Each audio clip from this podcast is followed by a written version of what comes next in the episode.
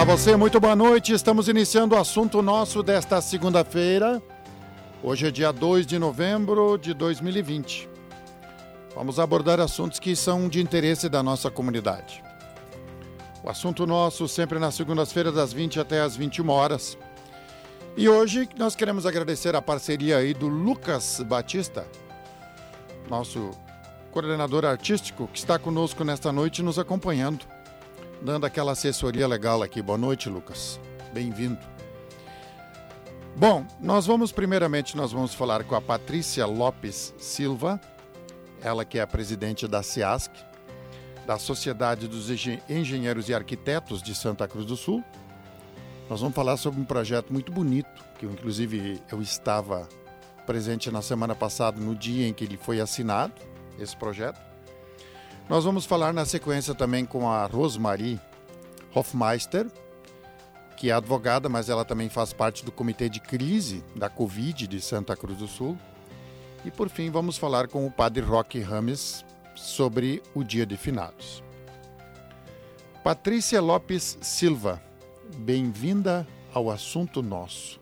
Muito boa noite noite, muito obrigada pelo convite, obrigada a vocês, ou boa noite aos ouvintes também, e obrigada por abrir esse espaço para nós, sempre tão importante, para falar um pouquinho sobre esse nosso projeto. Tudo bem? Patri, tudo bem. Patrícia, eu achei muito interessante, eu queria que você explicasse de como surgiu a ideia de fazer esse projeto aí que foi assinado, de uma, as casas que não têm banheiro. A gente praticamente não imagina isso, né? Mas existem muitas casas que não têm banheiro. E as, a Sociedade dos Engenheiros e Arquitetos de Santa Cruz do Sul também, é, junto com outras entidades do Rio Grande do Sul, adotaram também esse projeto. Como ele funciona, como é que ele vai ser praticado? Sim, o projeto se chama Nenhuma Casa Sem Banheiro e é um projeto lançado pelo CAURS, que é o Conselho dos Arquitetos uh, do Rio Grande do Sul. É um desdobramento da lei ATIS, que é o projeto Casa Saudável.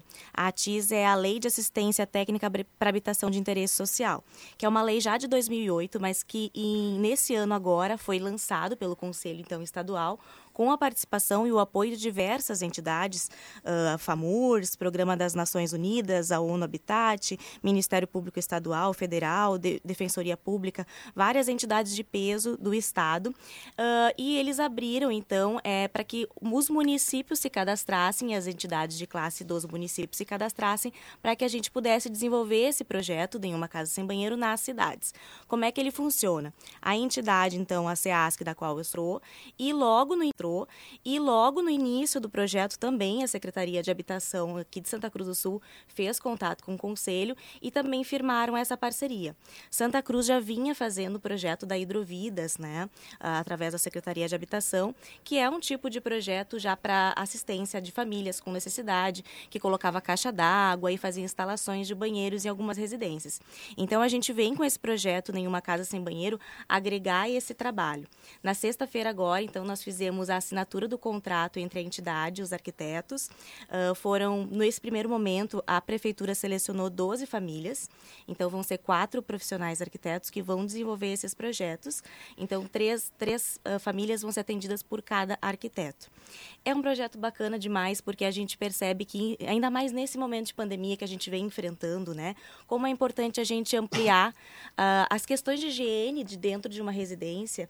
E a gente, às vezes, não se dá conta de que muitas muitas residências em Santa Cruz do Sul mesmo, mesmo Santa Cruz tendo índices de desenvolvimento super altos, né, comparados ao estado, que a gente tem sim muitas casas que não tem banheiro, né? Então a gente precisa lavar as mãos, que é o primeiro cuidado contra a Covid, e as famílias não têm água encanada, não têm esgoto de tra tratamento de esgoto e não tem banheiro nas suas casas. Sim, Patrícia, vocês têm um levantamento porque é, foram 12 casas selecionadas. Uhum. Houve sorteio, critérios e vocês têm a noção de quantas casas hoje tem em Santa Cruz, na região aí, sem banheiro? Tem um déficit habitacional grande em Santa Cruz, a prefeitura tem esses dados né, cadastrados, e essas famílias que foram selecionadas, elas todas são cadastradas no CAD único né, da prefeitura, são famílias que já, já vêm sendo acompanhadas pela prefeitura, e o critério de escolha foi o seguinte, uh, foi feito então, já pegou-se desse banco né, de famílias já pré-cadastradas, e as assistentes sociais foram até o local,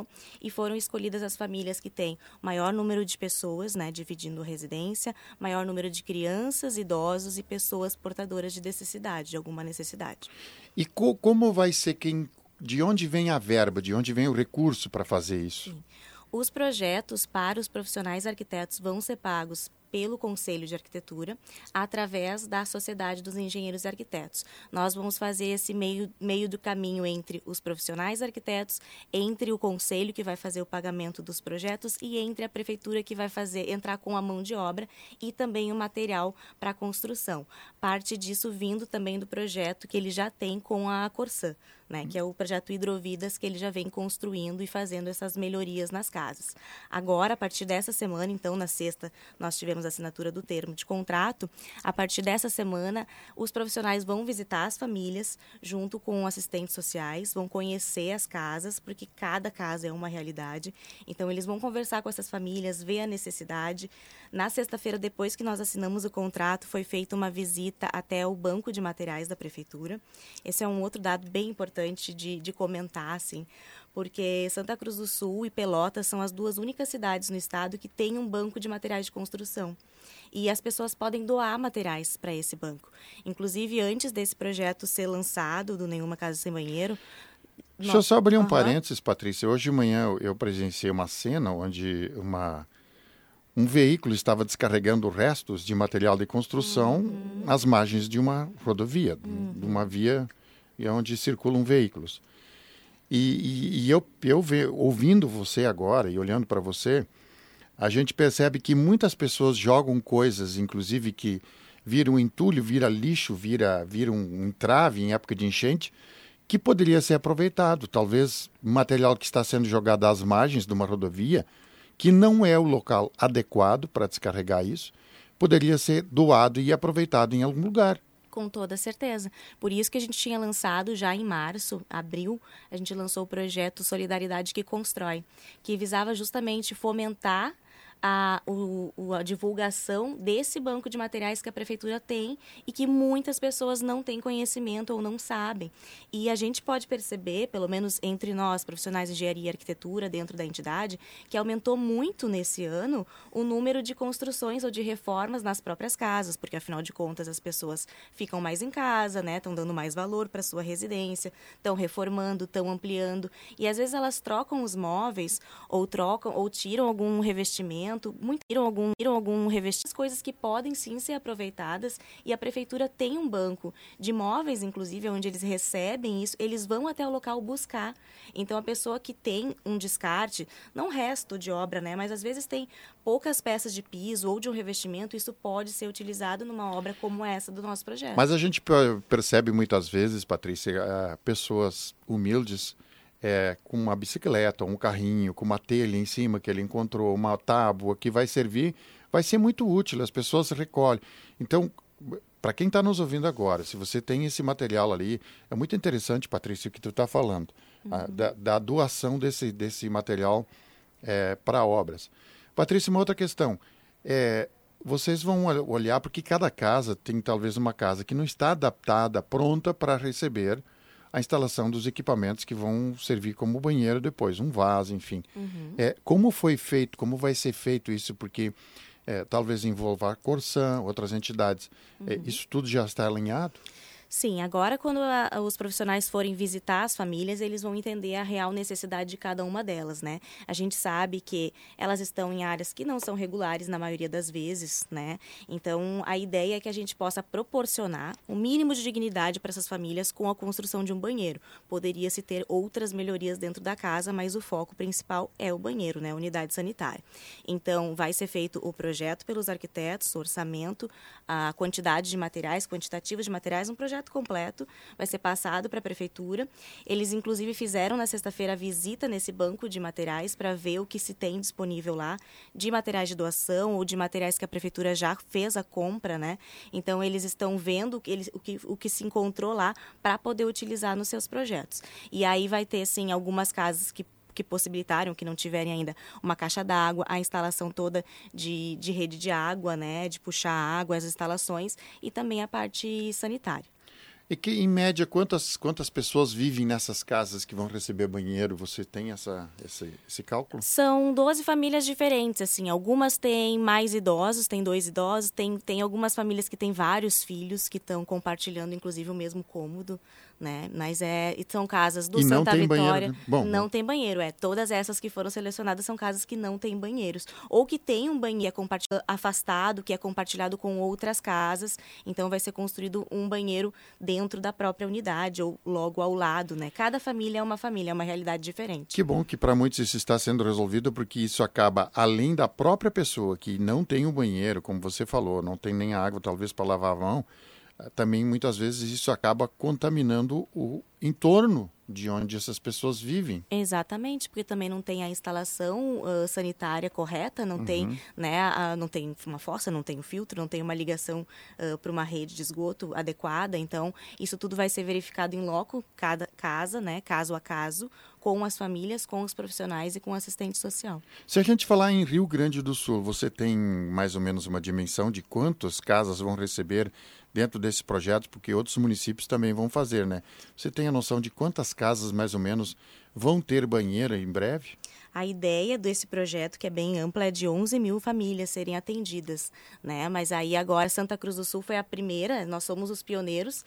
Já outras cidades estão com uh, essa proposta sendo levada, né, pelas entidades para o interior do estado. Algumas já estão em processo de cadastramento dos profissionais, mas Santa Cruz do Sul é a primeira delas que já assinou o contrato e que vai ser a pioneira no projeto. Então nós estamos sendo um, um projeto piloto, né? Tenho uhum. certeza que a gente vai ser referência aqui em Santa Cruz para todos os municípios municípios do estado. Como é o sentimento do ser humano, Patrícia Lopes Silva? É, como é que é o seu sentimento de poder ir numa casa que não tem banheiro? Porque com certeza na sua profissão você faz aí arquitetura de prédios enormes, bonitos, luxuosos, digamos assim. E daqui a pouco você se depara onde vive uma família onde não tem nem banheiro. Como é que fica o sentimento seu, profissional, pessoal, Patrícia? Eu acho que esse é o ponto, sabe? Esse é o foco, porque também vai desmistificar essa ideia do arquiteto que ele trabalha com coisas glamurosas, grandes e maravilhosas, mas não é isso. O fato de tu fazer um projeto que tem realmente um sentido, um significado amplo dessa forma para uma família que está recebendo, isso é, é dignidade para aquela família. São, são famílias que nunca imaginaram ter um profissional, um arquiteto trabalhando por elas.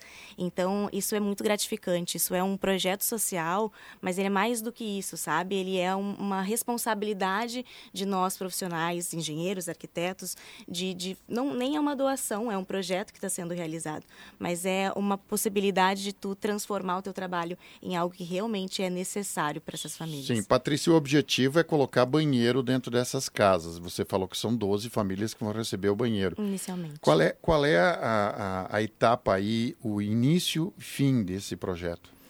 O início foi então na sexta-feira que nós assinamos o contrato de início dos projetos. Essa semana os arquitetos vão estar visitando as famílias, eles têm 30 dias, né, pelo contrato para apresentar o projeto. Depois desses 30 dias de projeto, aí a prefeitura vai começar a fazer a execução. O secretário Marcelo Corá, já a gente conversando, né, na semana passada, ele já tem disponibilidade imediata de mão de obra e ele já tem material para começar a construir essas 12 casas. Então, logo que os profissionais entregarem esses projetos projetos eles já vão se disponibilizar a fazer esse trabalho. E aí a ideia é que a gente até o final do ano já tenha pelo menos mais da metade dessas, no mínimo seis famílias já com suas unidades prontas, né, executadas. Nós conversamos com a Patrícia Lopes Silva, ela que é presidente da SEASC, Sociedade dos Engenheiros e Arquitetos de Santa Cruz do Sul. Parabéns. Eu sei que você há muito tempo vem trabalhando esse projeto. Uhum. E quando você fez o contato na, na última semana, eu fiquei muito feliz porque na sexta-feira de fato aconteceu a assinatura e com certeza.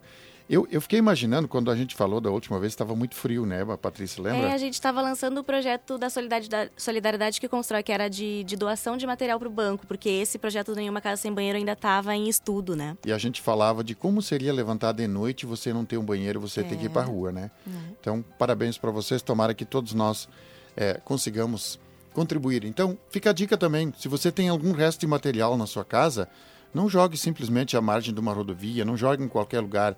Tem um ponto onde você pode doar que vai ser muito importante para uma família. Faça o contato até pelo telefone 3715-1895. Vamos repetir com calma? 3715-1895, que é o da secretaria, direto. Eles vão até o local, eles avaliam o material e eles mesmos carregam e levam para esse banco de material. E qualquer coisa que você puder doar de material de construção ou loja que tenha material de construção, uh, vai ajudar muito para essas famílias. A gente vai poder aumentar ainda o número de famílias atendidas. Valeu. Patrícia Lopes Silva, presidente da CIASC, Sociedade dos Engenheiros e Arquitetos de Santa Cruz do Sul. Ela que é arquiteta também. Obrigado pela sua visita. Muito obrigada, uma boa noite a todos vocês. Valeu, nós vamos para o e na sequência nós vamos conversar com a Rosemarie Hofmeister, ela que é advogada, mas também integra o Comitê de Crise da Covid de Santa Cruz do Sul. É logo depois do e-commerce.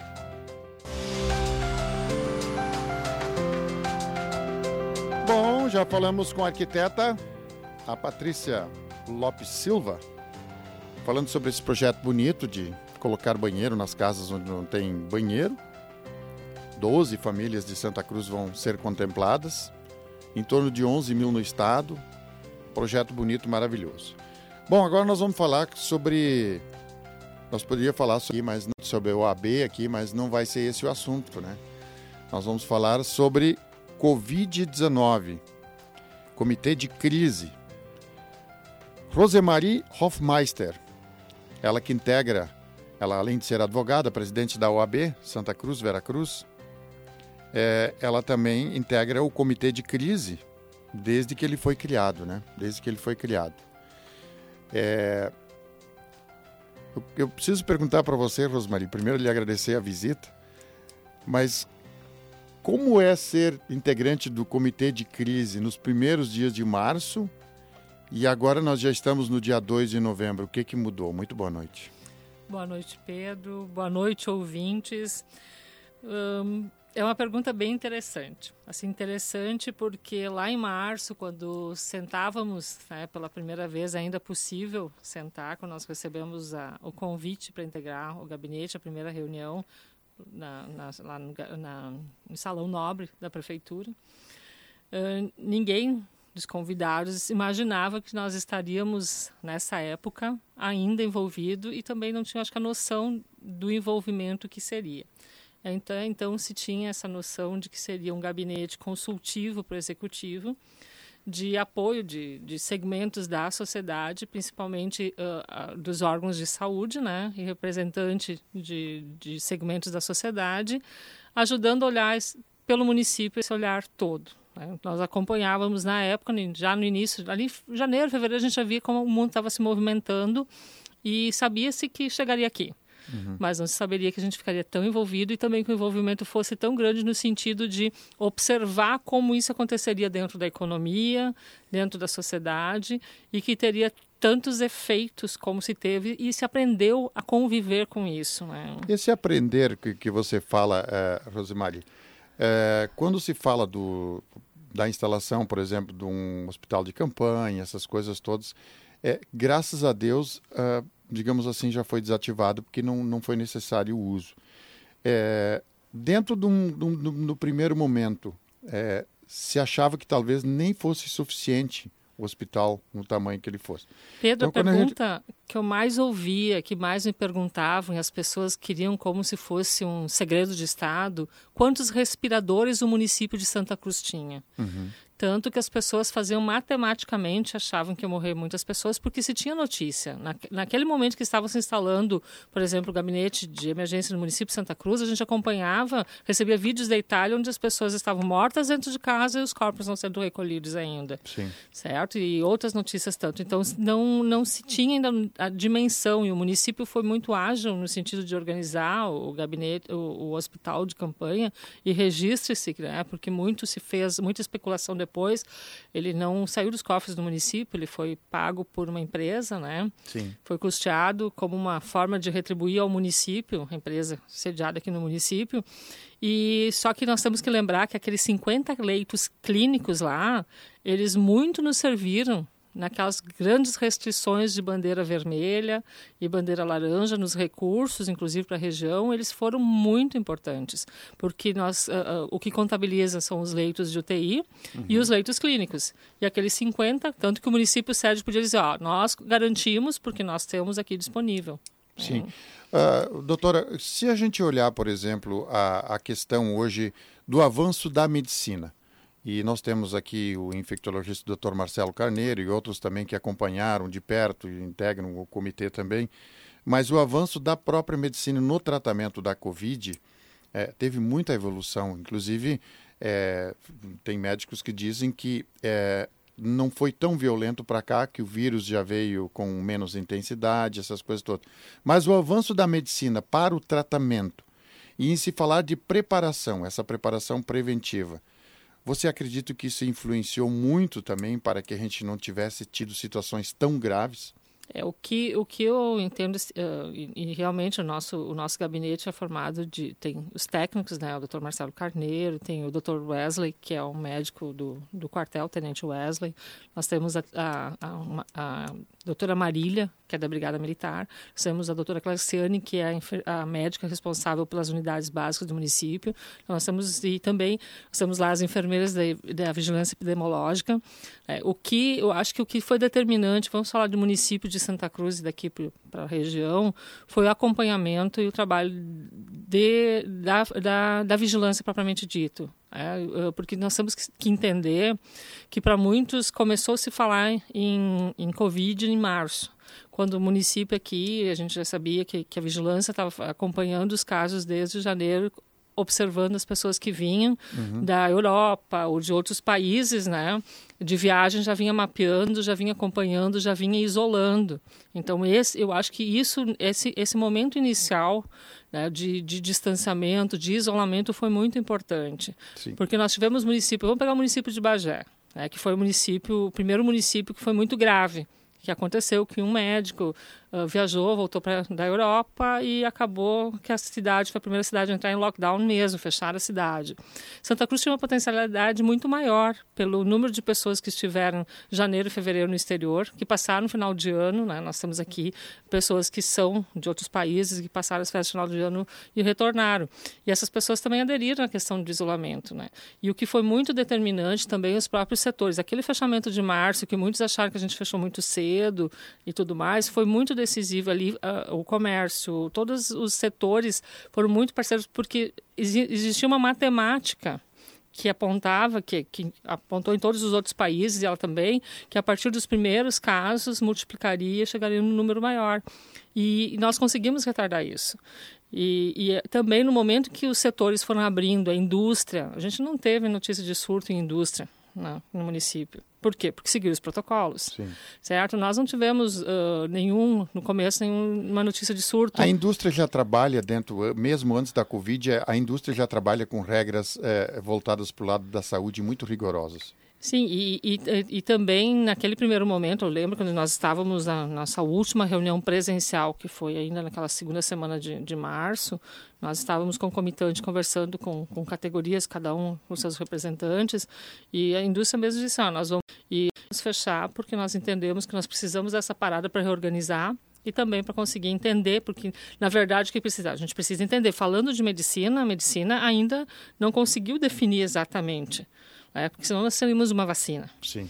É, e o... o tratamento, dizer que é um, diferente da gripe A, que todo mundo sabia, é o Tamiflu, tal coisa, tal, okay. Sim. Hoje nós temos, assim, vários protocolos. As é. pessoas têm sintomas diferentes, as pessoas têm... É é, reagem diferente a cada medicamento, tem uma, uma, dúvida muito grande ainda. E essa semana, inclusive, o Dr. Marcelo compartilhou conosco, porque nós lá no gabinete nós estamos estudando de tudo, desde medicina, as atividades econômicas, a questão da legislação, justamente porque cada um dentro do, do seu conhecimento vai ajudando a construir esse todo. Sobre a questão da reinfecção, né? Sim. Nós estamos, então, até já cansou material para a gente tentar entender, porque justamente essas mutações né, das cepas, né, que, que, que como como falam os técnicos da área de saúde, elas são e as reinfecções elas são e ela, ele, ele chegou aqui, segundo alguns dias já chegou aqui também mutado. Mas o, o questão, a questão é, nós já sabemos como fazer para não pegar, Sim. como evitar, né? Ô, ô, doutora, você como integrante do, do, do comitê o que se ouve na rua hoje, eu vou trazer aqui o que a gente, tudo que é lugar que a gente vai. Há uma preocupação muito grande, porque se a gente vai, praias lotadas. É, eu, eu hoje é tardinho, eu comecei a olhar é, litoral, Serra Gaúcha, é, tudo dá uma volta por aí, tudo movimento, todo mundo na rua. Mas nós estamos numa época de uma campanha política também. O que muitos têm medo, e principalmente os empresários têm muito medo, que passado o momento da política, da campanha, da eleição, é que possamos daqui a pouco ter problemas de novo de fechamentos. Como é que o comitê está avaliando essa situação? Eu acho que é importante esclarecer para o ouvinte que a eleição ela, ela Poderia ter acontecido no tempo dela, no início de outubro, mas já se sabia que ali era a saída daquele período, ela ia acontecer a campanha toda dentro ainda de uma saída da concomitância dos efeitos da, da, das síndromes gripais, final do inverno, mês de agosto, ali tudo mais. Então, quando houve no Brasil essa questão de, de deslocar a eleição para novembro, é porque os técnicos já enxergavam que haveria uma janela onde não haveria tanta gravidade dos casos, no sentido de internações, de necessidade de UTI e mesmo UTI com respirador, porque o problema são as outras SARS junto, as síndromes respiratórias agudas. Mas os números que estão aí, eles são o que realmente são. Os testes que estão sendo feitos, os números que a gente tem, os efeitos de tudo isso não tem nada, não há, não, não, não, não há como esconder porque eles são dados. É? E hoje os hospitais eles têm que lançar um sistema, isso tudo é controlado, os indicadores do Estado. O que a gente vê é a notícia, o jogo de que vale tudo, de que acabou. A gente ouve pessoas dizendo: estamos aqui na praia aproveitando depois dessa pandemia certo? Então, este conceito, isso pode vir a acontecer que mais à frente a gente tenha, novamente, casos. Inclusive, nós temos assim, ó, Pedro, o, nós tivemos o feriado, aquele feriado de 7 de setembro e tudo mais, que foi, o pessoal foi para a Serra Gaúcha, nós tivemos em Santa Cruz efeito no número de aumentos de casos, efeito gramado, a gente comenta efeito gramado. É? Então, as pessoas, elas eh, têm que entender que a gente ainda não está, a gente está vivendo num período de excepcionalidade ainda. Só que a gente tem que cuidar, a gente sabe, assim, é regra básica, como disse um, um um, um, infectologista muito conceituado no Rio Grande do Sul, que está à frente dando apoio ao Comitê do Estado, ele disse assim: a gente sabe que a gente precisa manter o distanciamento social, a gente precisa manter o distanciamento, justamente físico, a gente tem que usar, uh, higienizar as mãos com frequência, a gente tem que cuidar da superfície, higienizar as superfícies, a gente tem que usar a máscara, certo? Então, a gente sabe o que fazer para não pegar. Então, esses cuidados, você pode circular, mas cuidando com isso. É, é, aí vem uma questão é, é que seria uma tragédia para a economia, doutora Sem Rosemar. Sem dúvida. É uma, é uma, essa é uma preocupação enorme, porque nós temos que cuidar, que nem você falou. Se a gente sabe que tem que passar álcool gel, tem que usar máscara, é, não pode promover grandes concentrações de pessoas. Porque se nós não respeitar isso, e amanhã depois a gente poderia ter uma, uma segunda onda, enfim, que, que nem na Europa, em alguns lugares, Imagina a nossa economia, seria uma tragédia. Então nós nós vemos justamente de uma economia e essa é uma preocupação que a gente teve muito grande, né? Porque a gente a gente uh, até no momento das liberações, das flexibilizações, não é liberação, porque nós não estamos vivendo num período de liberação, certo? Nós estamos vivendo um período de, de flexibilização. Então, porque nós tudo que hoje está acontecendo é com protocolos específicos, né? Número é teto de ocupação, teto de operação, todos esses cuidados que precisam ter, justamente para que a gente possa passar tudo isso até efetivamente termos uma vacina com o menor dano possível. Então, sempre eu acho que, que isso que é a questão. O dano é aonde o vírus começou lá em janeiro, lá no outro lado do mundo, ele deixou danos nas pessoas, na vida das pessoas, na economia, e aqui não é diferente. Só que a gente tem que trabalhar com o menor dano possível. Então, é que nem agora nós vamos entrar no período do, do Natal, que a gente sabe que é muito importante para o comércio. Nós vamos entrar no período da nossa safra de fumo, da venda do fumo, que é janeiro, fevereiro, toda aquela organização da indústria para safra. É, nós tivemos isso, a nossa preocupação, porque a gente teve ali uh, fevereiro, março, abril, é todo o processo interno das nossas fumageiras. E a gente sabe o quanto isso movimenta a economia do município e da região, é, do estado, porque vem tudo para cá. Então, tudo isso a gente tem que olhar naquele olhar de como isso vai funcionar para evitar que o dano seja maior. É, e está todo mundo ainda aprendendo a lidar com o vírus. Isso não é uma coisa nossa, né? Dentro do comitê, É, vamos vamos ver, ver, ver, assim, ó. nós estamos numa campanha política agora, porque nós vamos ter eleição para vereador, para prefeito logo na sequência. É, mas dentro do comitê, vocês, enquanto não tiver vacina, vocês estão trabalhando para continuar o distanciamento? Como é que isso funciona na porque prática? O que, que acontece? O município, até um, o, o, município, até a orientação, porque a gente passa assim, a gente passa apareceres, ou a gente uh, emite opiniões a, a respeito das da questões técnicas que a gente tem do pessoal da saúde, nós do, meio, do, do grupo jurídico, né, que é formado representante da OAB, nós temos a representante do Ministério Público, a doutora Nádia, que também integra o gabinete, temos a Procuradoria no município.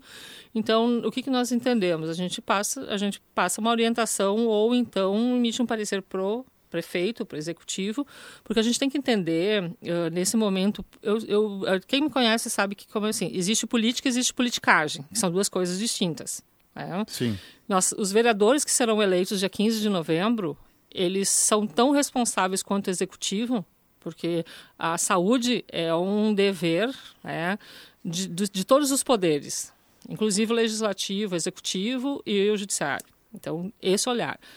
Eles vão começar a legislatura deles em janeiro, ainda na pandemia. O prefeito, a prefeita que assumir dia 1 de janeiro, não vai estar em pós-pandemia. O que mais se ouve é pós-pandemia. Não, você vai ainda administrar, você vai pegar o município com a pandemia. O gabinete a gente não sabe, porque como é uma portaria do atual prefeito, pode quem entrar achar, não, deixa que eu resolvo tudo. Sempre Como é que a OAB enxerga hoje, por exemplo, toda essa movimentação, enfim, a, vou falar da, de, de, da parte jurídica? Bem preocupante, porque assim, ó, quando o pessoal fica falando que, que, ah, porque nossos setores e porque o nosso. Uh, nós estamos falando hoje, nós, advocacia, nós advogados, estamos sendo muito prejudicados pela pandemia também. E o pior é que nós olhamos para o horizonte, a gente não consegue olhar o Poder Judiciário funcionando normalmente. Nós temos hoje comarcas fechadas. É, sem acesso. Comarcas, as comarcas que, que alguém enxerga o, o, fórum aberto, e isso a gente, nós advogados como é, lá no princípio constitucional da defesa da justiça comum, hoje o cidadão comum, Pedro, ele não entra no fórum. Ele não tem acesso ao fórum hoje. Só tem acesso ao fórum o advogado e o estagiário inscrito na ordem. O cidadão comum não entra no fórum hoje. Rose, deixa eu te perguntar uma outra coisa. Desculpe chamar de, de Rose, Rose Marie. É, Rose mesmo. Todo mundo me conhece é, como Rose. É, vamos, vamos falar agora, você falou de, de cidadão comum, mas vamos, vamos falar de uma coisa. Nós temos uma pandemia grave, histórica, que tomara que a gente não viva... É do século. É, é, é do, do século. século. Mas tem uma coisa assim, ó. Há pessoas privilegiadas que têm empregos garantidos, Salário salários mensalmente depositados. Agora, nós temos empresários, e aí vem minha grande preocupação. Hoje, eu a gente se emociona quando tu vê empresários, pessoas jovens que estão começando, preocupados com a economia. Porque eles não têm garantia. Se eles não faturar na loja, a loja fecha, eles acabam se endividando, enfim. Tem gente também que perdeu o emprego, que não tinha garantias. É, e aí, nesse sentido todo, eu acho que as pessoas, os gestores todos os gestores, inclusive inclui o, o comitê também, precisam ter uma preocupação para que haja uma certa igualdade, para que a gente possa alinhar. Porque vamos, vamos pegar um, um, a história dos restaurantes, por exemplo. É, os eventos, os músicos. Tem tanta gente aí que não teve garantias. Não, eu, esses dias eu falei com um, um, um, dono de banda e ele me disse quanto era o faturamento dele em 2019 e o que ele faturou zero esse ano. Mas, Pedro, vamos ver os advogados. Eu represento uma classe porque nós somos profissionais autônomos, sim. profissionais liberais. Uh, muitos fechados de escritórios estão trabalhando em casa, sim, certo? Sim. Nós, OAB, é, a OAB ela criou um programa, tipo governo eh, federal, porque muitos advogados não conseguiram se inscrever por não atender, não financeiramente, mas os outros requisitos, nós criamos, nós, nós tivemos dentro da Caixa de Assistência Advogado, nós estamos usando cesta básica para advogado, porque o advogado não está conseguindo trabalhar também, porque o fórum, o processo eletrônico está funcionando, mas não é, não é a mesma coisa, o, é, as audiências são virtuais, tem advogado que não tem nem condições de ter os equipamentos necessários para poder ter aquelas plataformas diferentes Sim, de acesso. sim. Então, assim, a classe que eu represento e uma das coisas que a gente briga é justamente para voltar a uma normalidade, para que todos possam. Ninguém mais, ninguém está faturando, certo? A não ser funcionário público que tem o seu salário, mas não tem nenhum empregador ou, ou empresário ou empreendedor que, que está faturando o que faturou nos anos anteriores. Isso não tem. Certo? Só que assim, ó, como é, que nós vamos fazer? Ver, é triste ver um empresário mostrar o balanço faturando menos agora, em, vou falar setembro, menos do que há 10 anos atrás. Mas aí, Pedro, você vai pegar empreendedores e empresas que estão faturando duas, três vezes mais. Sim certo? Então, hoje, por exemplo, nós estamos, talvez as pessoas não se deram conta, mas nós vamos ter agora, no final do ano, nós vamos procurar produtos que nós não vamos encontrar. E o problema não é a pandemia, não, é porque não contém matéria-prima, certo? Então, hoje, tudo que tem é plástico, por exemplo, está é, desaparecendo. Verdade. Então, assim, você vai pegar o setor de alimentação, do, do, do, do delivery e tudo mais, estão faturando muito mais do que faturavam, estão empregando mais. Sim. Você vai pegar a área de, de, de, de pintor, de, dessa, de, dessa área de muitas pessoas ficarem em casa e começaram a adaptar suas casas e se deram conta. Móveis, você não consegue comprar móveis, você não consegue quem faça. Então, vários, alguns setores, então, então vários, alguns setores, então a gente, a gente olha assim, e, e tanto que conversando com um economista, é, e olhando assim a longo prazo, em 10 anos, é, a gente eles fazem aquele, aquele é, cenário, existe um equilíbrio, só que o equilíbrio, na média do equilíbrio, você tem gente muito abaixo da linha. Sim. Doutora, para a gente terminar, é, todo mundo está perguntando quando voltam os eventos?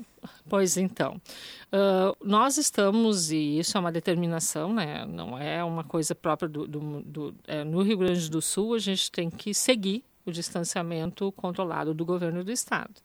É, ah, existe autonomia do município? Existe autonomia do município em termos, é, a menos que ele assuma o risco. É, e hoje nós temos que saber que nós estamos numa pandemia epidemiológica, é de saúde. Então, os recursos é que determinam também quem vai assumir a responsabilidade ou não. Uhum. Então, o que, que nós temos? Os setores uh, têm buscado, têm apresentado ao gabinete as suas demandas, a gente te, deixa alinhado ali no momento que o distanciamento social controlado do Estado permitir, tanto que a gente pede que os setores busquem as suas representações a nível de Estado e lá busquem o ajuste, porque lá a gente entende que tem, Pedro, o comitê técnico do governo do estado tem toda, toda uma conjuntura maior de enxergar esse, esse, esse maior e, e fechar os protocolos, porque existe em termos de saúde uma hierarquia, sim, a Secretaria Estadual de Saúde é quem determina os protocolos a serem seguidos, uhum. tanto para vigilância e em saúde, né, que é vigilância sanitária, epidemiológica estão em vigilância e saúde. E isso que nós precisamos. Então, nós, assim, o gabinete de Santa Cruz espera urgentemente que o governo de estado reveja o protocolo dos eventos sociais, por exemplo. Certo? Porque qualquer um que entenda um pouco, que vem acompanhando, como nós estamos acompanhando desde o começo da pandemia, o protocolo colocado hoje para os eventos sociais, ele não atende nem a, a, ao setor e muito menos aquilo que a gente entende de controle da pandemia. Muito bem, nós agradecemos a Rosemarie Hofmeister, advogada, presidente da OAB é, de Santa Cruz do Sul, Veracruz, e também eh, nesse momento aqui falando como integrante do Comitê de Crise. Parabéns pelo trabalho, esperamos boas notícias em breve. É o que nós esperamos também, né? Que a gente possa voltar aqui e dizer assim, que bom que tudo passou. E hoje é um dia que realmente a gente pensa em todas essas pessoas, né? Que perderam seus familiares que não precisariam, uhum. porque nesse momento tão diferente. Mas a gente vai voltar aqui para falar de coisas, é, de momentos realmente de que tudo passou e que vamos voltar à normalidade. Então, tá uma boa noite a todos. Boa noite para você também. Vamos para a commerce e depois nós vamos falar sobre o significado dos finados com o padre Roque Rames. Utilidade é prioridade.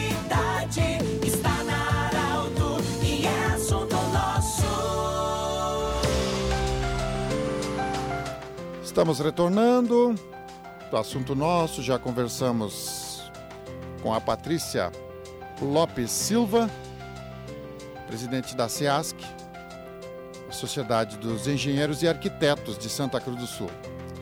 Falamos já com a Rosemarie Hofmeister, integrante do Comitê de Crise. E agora nós vamos conversar com o padre Roque Rames sobre o significado dos finados. Está conosco já? Padre Roque, boa noite, como vai você? Oi, padre? Bem, bem, sim. Tudo bem com você? Tudo bem. Tudo bem. Padre Roque, a gente está fazendo esse contato para falar, para você falar para nós, em alguns minutos, sobre o que, que, é o significado do finados. Uhum. É, eu, eu, acho que uma coisa importante, em primeiro lugar, importante a gente poder conversar, agradeço por essa oportunidade também, né? E quando nós falamos de finados, a igreja, ela sempre liga, nós, Igreja Católica, sempre ligamos finados à festa de todos os santos também. Então, tanto assim que, primeiro momento, não se celebrava finados, mas só todos os santos. Então, sempre a nossa ligação realmente vem a partir disto, né? Que nós todos somos convidados a sermos santos. Então, é a primeira ideia importante que tem.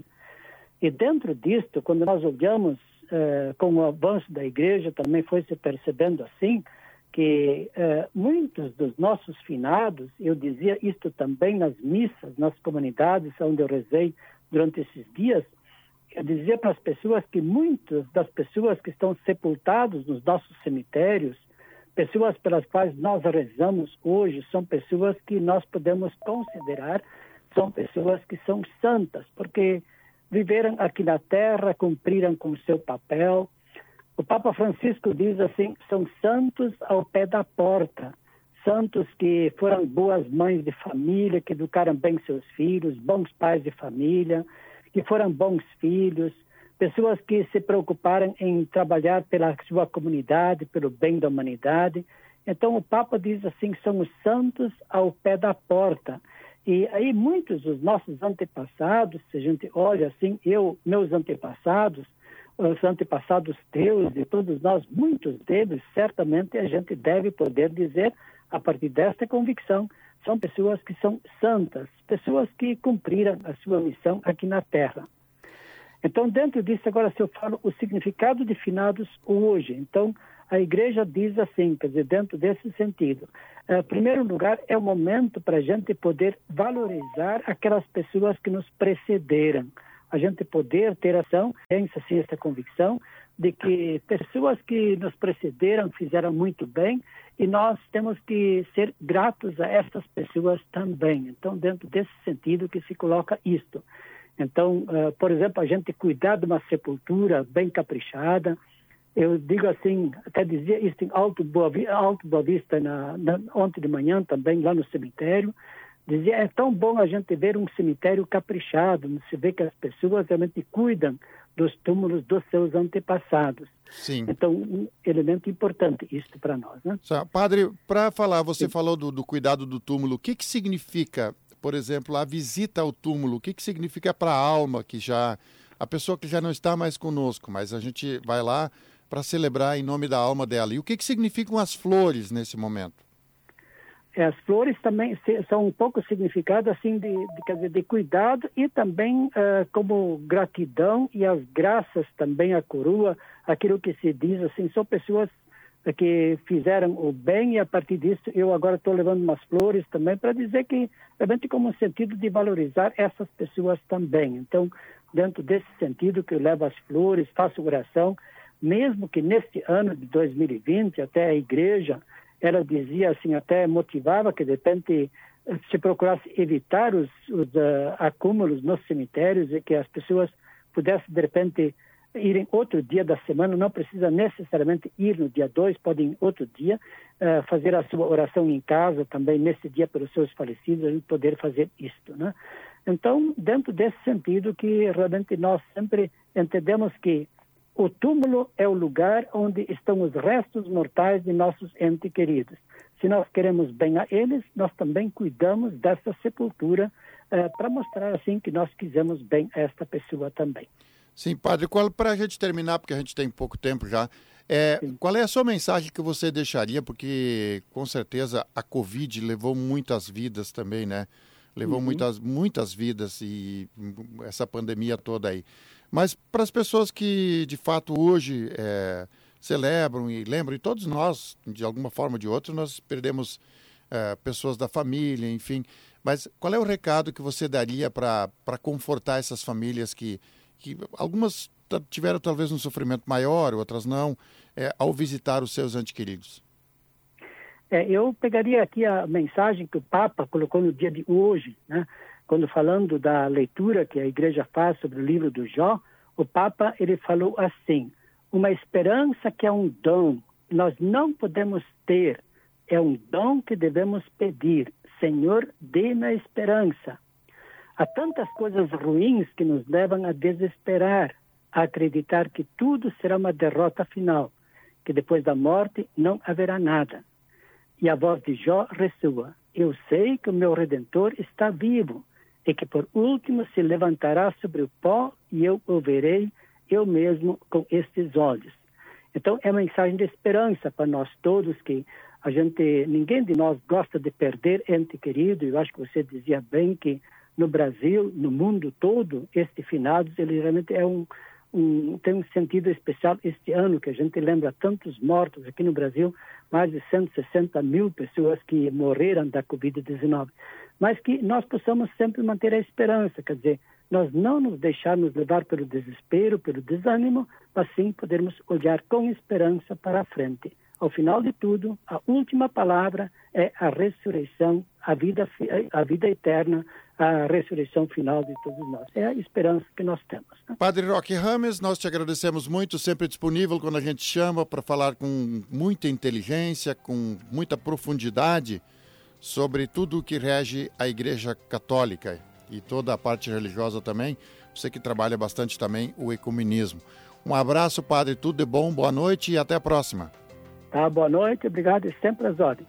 Tá bom. Padre Roque Rames falou aí sobre o significado dos desse dia de finados para todos nós. Lucas Batista, nós queremos te agradecer muito, eficiente, um ótimo jornalista, um ótimo. Não sabia desse teu lado operador de áudio, Lucas? muito bem. Bom, nós voltamos na Arauto agora amanhã, às 6 horas da manhã, no Prosit WhatsApp, e amanhã da noite, às 20 horas, com o Arauto Saúde. Tenham todos uma boa noite.